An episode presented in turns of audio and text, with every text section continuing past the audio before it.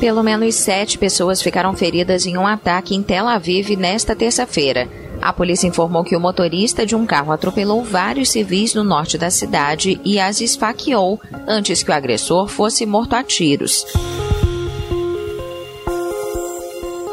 Nesta terça-feira, um ataque terrorista em Tel Aviv, em Israel, deixou ao menos oito pessoas feridas. O grupo islâmico Hamas disse que o ato ocorreu em retaliação à incursão militar israelense na Palestina.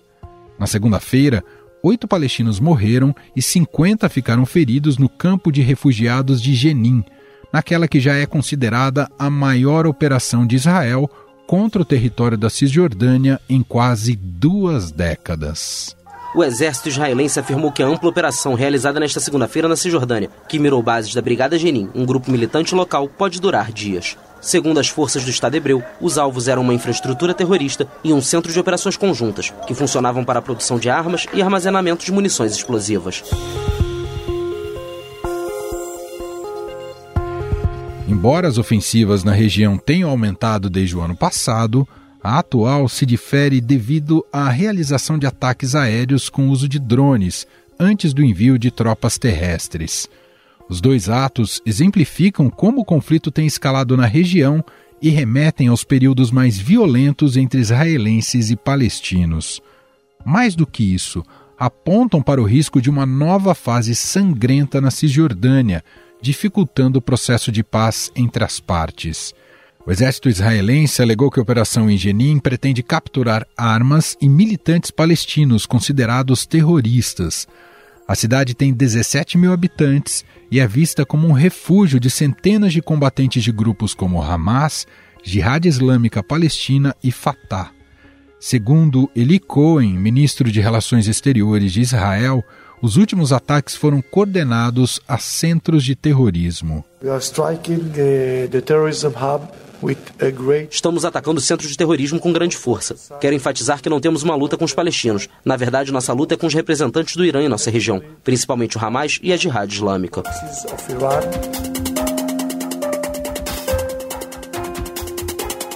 Os conflitos entre israelenses e palestinos na Cisjordânia voltaram a escalar no ano passado, a partir do momento em que Israel passou a ter o governo mais à direita de sua história. O Knesset, parlamento de Israel, ratificou nesta quinta-feira o novo governo liderado por Benjamin Netanyahu, com seus parceiros ultra-ortodoxos e de extrema-direita.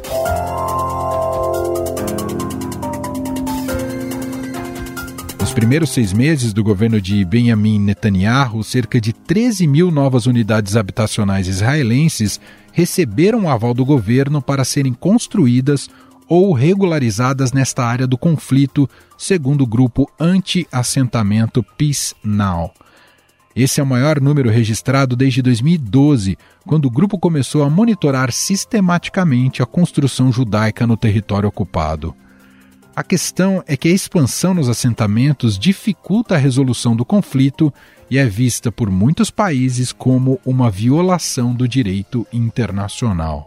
Thor Wennesland alerta que o esgotamento é resultado de décadas de violência persistente do exército de Israel contra os palestinos, da tomada de terras dos árabes à expansão dos assentamentos ilegais para a moradia de israelenses, do fracasso nas negociações de paz e do aumento da ocupação na Cisjordânia.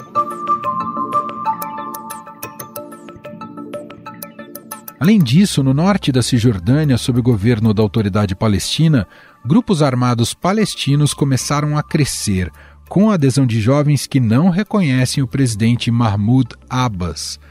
Nos primeiros seis meses deste ano, 140 palestinos e 30 israelenses foram mortos, segundo organizações humanitárias. Esse número é um dos mais altos desde 2005, ano em que a segunda intifada palestina chegou ao fim. Em setembro de 2000, o líder israelense Ariel Sharon fez um discurso reafirmando o controle sobre os territórios reivindicados pelos palestinos. A visita do então candidato a primeiro-ministro de Israel, Ariel Sharon, ao Monte do Templo, local considerado sagrado tanto por judeus quanto por muçulmanos. A visita foi vista como uma provocação, enfureceu os palestinos e deu início à segunda intifada. Allah! Mais violenta que a primeira, ela terminou em 2005 com a retirada de Israel de Gaza.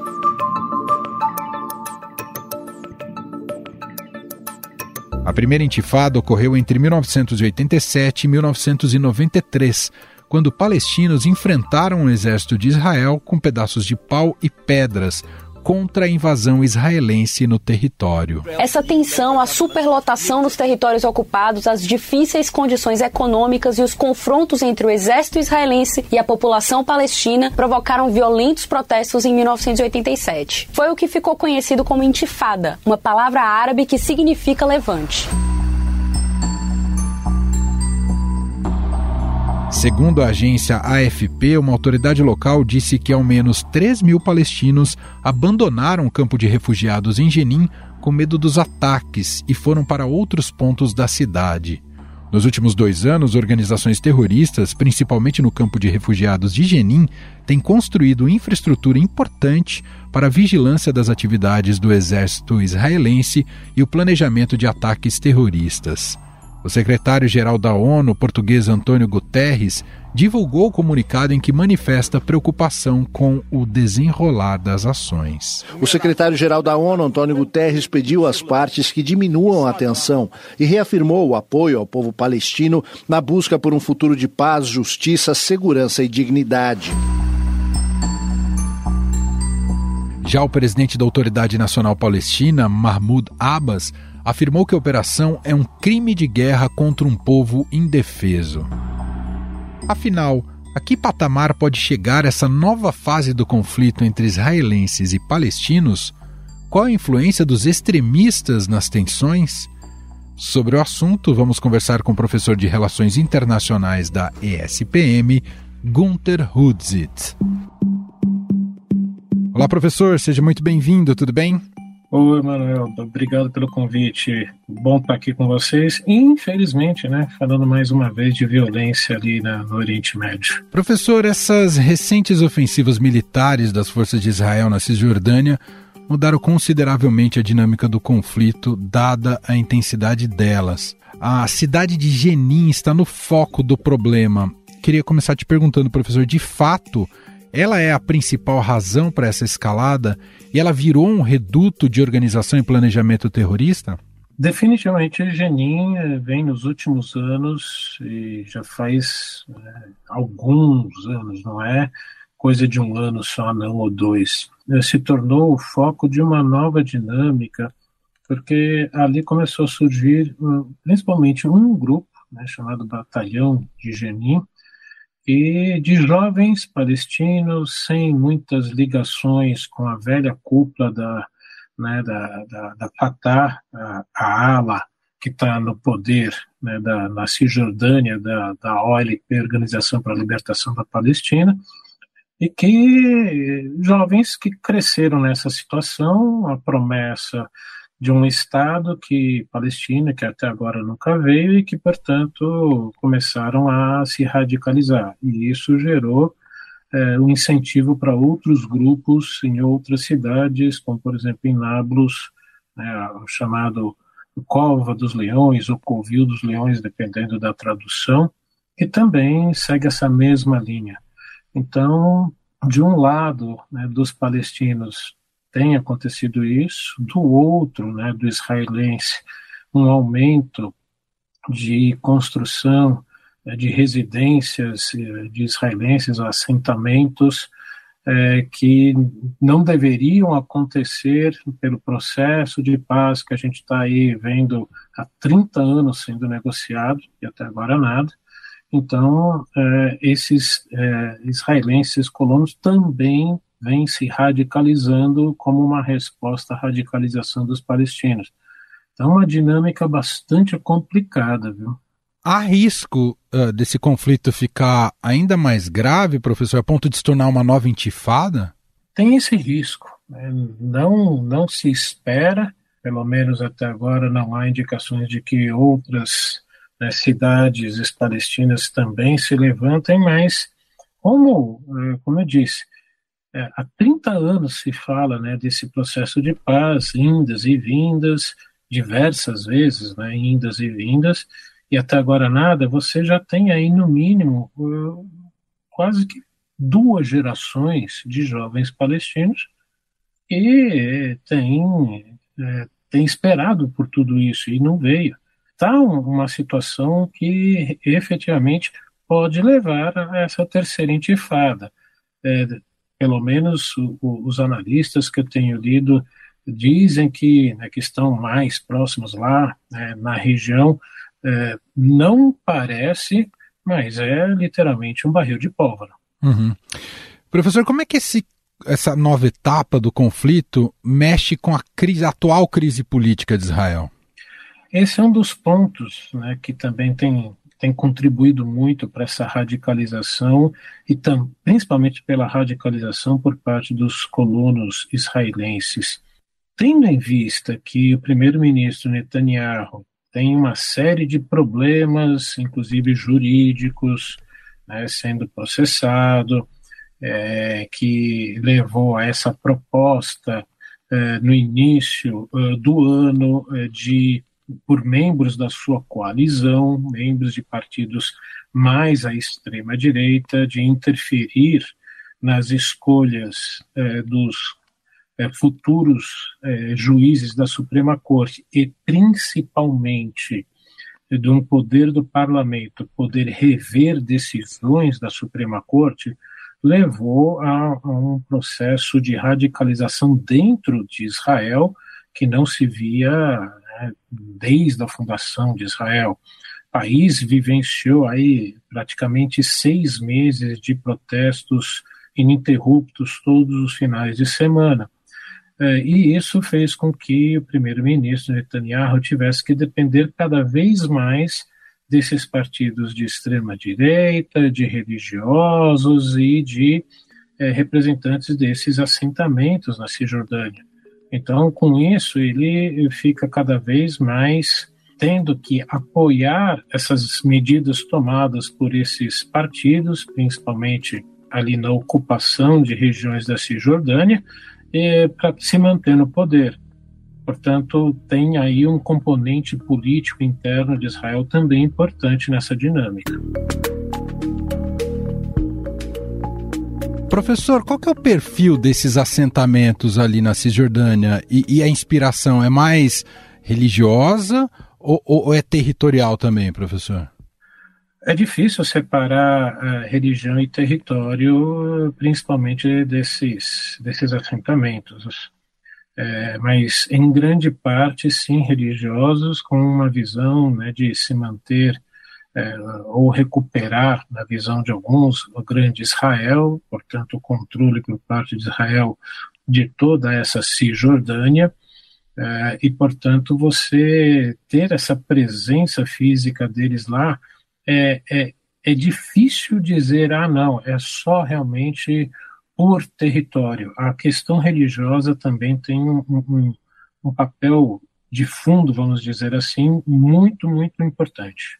Na visão do senhor, o Hamas pode reagir a partir da faixa de Gaza ou embute um risco estratégico nesse momento, professor? Pode vir, apesar dos recentes confrontos é, com algum, alguns grupos até dissidentes do Hamas na própria faixa de Gaza, é, mas o Hamas está tentando também se firmar no poder e justamente a presença né, de outros grupos que não se subordinam a ele levam a essa possibilidade do Hamas não querer escalar já que para ele manter a sua legitimidade perante os palestinos da faixa de Gaza, precisa melhorar a condição de vida deles. Está é, tá, tá completamente estagnado do, social e economicamente a região. Então, esse fator econômico barra político pode fazer com que o Hamas não escale, mas é, se houver um aumento muito grande no número de palestinos mortos na Cisjordânia, pode ser que venha a, a escalar. Qual é o tamanho da diferença entre poderio militar ali de Israel, das forças de Israel, e, e o tipo de reação que se tem a partir do, do, dos palestinos? Há um, há, um, há um desequilíbrio considerável, não é, professor? Eu acho que considerável é até muito pouco perto do que, do que é na realidade.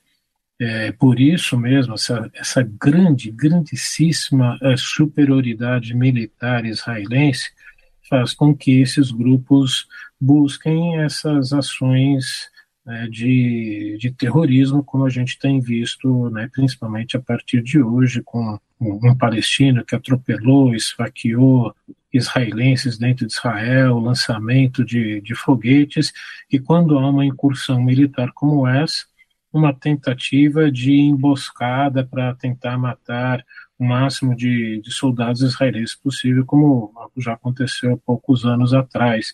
Então, é, eles buscam justamente é, esses grupos estarem é, dispersos no meio da população como uma forma de tentar evitar com que essa superioridade gigantesca militar é, é seja é, que os esmague, né? E por isso mesmo eles se, eles se escondem no meio da população palestina numa tentativa de evitar um, um ataque maior israelense. O conflito pode ter que tipo de reverberação regionalmente ali e, e também a reação da comunidade internacional, professor? É, condenações né, dos do, dos dois lados já vem ocorrendo.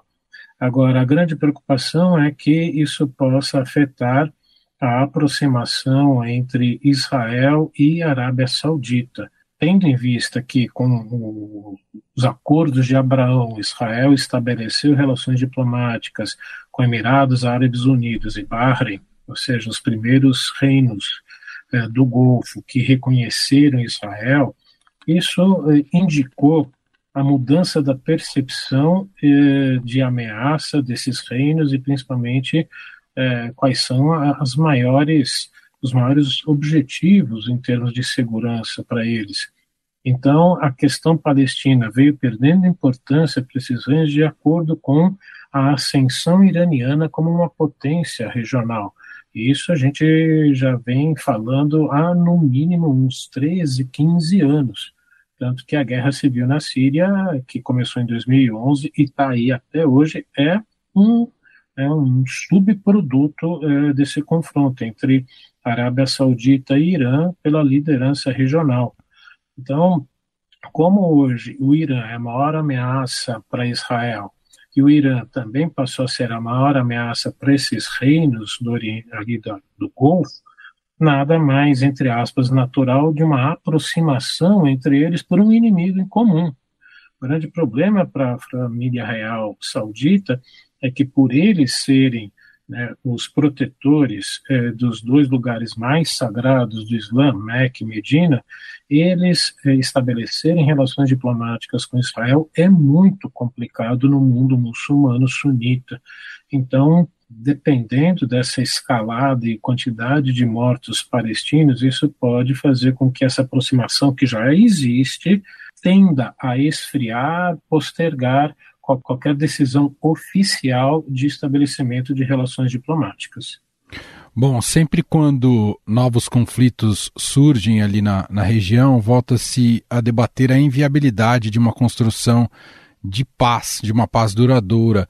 É, passa necessário, e aí é um tema também que, que a gente sempre retorna a ele, passa necessariamente pela criação do Estado palestino, professor? Olha, eu não vejo outra solução enquanto efetivamente eh, os dois lados não buscarem eh, conseguir estabilizar e principalmente o lado palestino controlar grupos mais radicais, dificilmente qualquer governo israelense, seja do primeiro-ministro Netanyahu ou de alguma outra aliança que possa vir a substituí-lo, seguir adiante e dar a, a independência para os palestinos, porque é, como eles é, dizem, e também eles têm razão, eles têm que garantir a segurança dos cidadãos israelenses. E é, continua tendo, principalmente o Hamas, não reconhecendo a, a, que Israel tem o direito de existir. Portanto, o, o, precisa ter uma iniciativa dos dois lados para que isso aconteça. E, infelizmente, por dinâmicas políticas, por essa tensão favorecer tanto Hamas quanto esses grupos mais à extrema direita em Israel faz com que essa dinâmica de paz não consiga ir para frente. Muito bem, nós ouvimos por aqui Gunther Hudzit, professor de Relações Internacionais da ESPM. Professor, muito obrigado aqui pela análise e explicações. Um abraço e até a próxima. Eu que agradeço. Até a próxima. Estadão Notícias. E este foi o Estadão Notícias de hoje, quarta-feira, 5 de julho de 2023. A apresentação foi minha, Emanuel Bonfim. Na produção, edição e roteiro, Gustavo Lopes, Jefferson Perleberg e Gabriela Forte.